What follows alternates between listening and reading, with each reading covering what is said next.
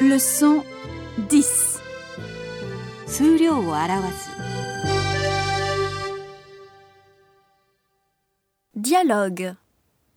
Qu'est-ce que tu prends pour le petit déjeuner Du café noir, du jus de fruits et des biscottes.